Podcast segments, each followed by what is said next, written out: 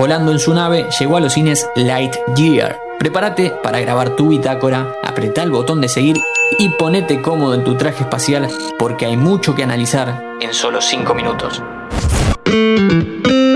Fila 10. Bienvenidos y bienvenidas a un nuevo podcast original de interés general sobre cine y series. A las salas de cine llegó Lightyear, la nueva película de Disney y Pixar que cuenta la historia de origen del personaje que conocimos en Toy Story. Un largometraje de ciencia ficción animado, un golpe a la nostalgia para nuestra generación, los millennials treintañeros, que crecimos esperando entrar a la habitación y ver a nuestros muñecos interactuando entre sí. En 1995, un niño llamado Andy recibió un muñeco como regalo para su séptimo cumpleaños. Buzz Lightyear, a quien todos conocimos como un juguete paranoico que creía ser una figura real, tardó una película en hacerse amigo para siempre de Woody. De los orígenes del vaquero nos enteramos en Toy Story 2. Él, Jesse, Tiro al Blanco y el infame oloroso Pete pertenecían a la serie de televisión de antaño llamada El Rodeo de Woody, pero del astronauta y por qué era tan popular, poco se sabía. Bitácora. Lightyear arranca con una placa explicando que estamos por ver la película que hizo que Andy quisiera tener un muñeco voz. Esto quiere decir que, trata de seguirme, si el mundo de Andy es animado y Lightyear es una película animada en un mundo animado, esta sería, por lo tanto, un live action.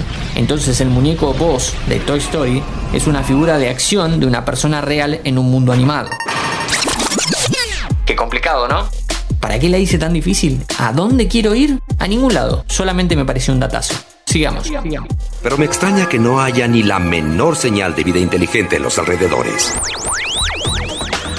La película cuenta la historia del Space Ranger y sus compañeros explorando nuevos mundos para habitar, una fusión entre las series Star Trek y Ranger de Texas, pero con menos aliens y patadas. Cuestión que, por creer que puede con todo solo, Voss hace que su nave choque durante un despegue de emergencia y todos sus compañeros queden atrapados en un planeta hostil hasta que encuentren la forma de crear la tecnología para irse volando.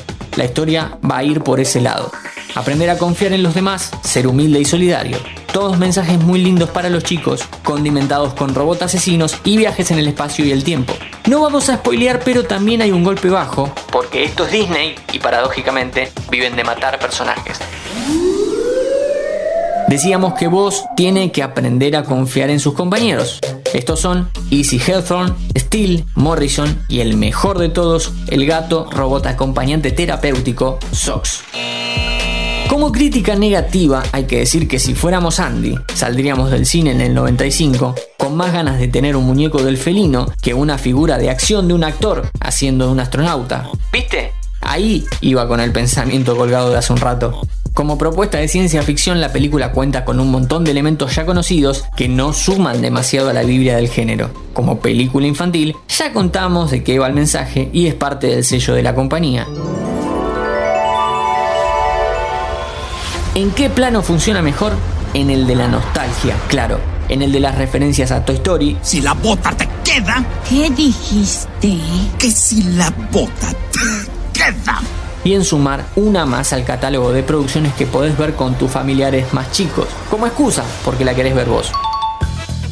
Nos queda un minuto para algo fuera de la película, pero dentro del mundo audiovisual. Este largo se estrenó alrededor del mundo, menos en 14 países debido a la orientación sexual de uno de los personajes. Alicia Hawthorne, la mejor amiga de Boss, la cual en algún momento se besa con su pareja.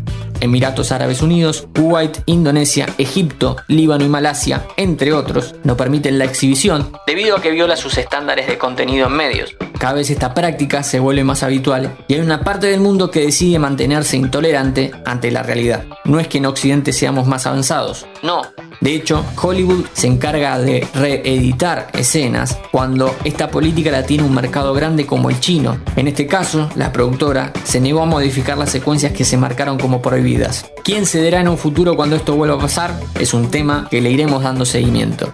Mi nombre es Matías Danelli y te espero en un próximo episodio. Al infinito y más allá.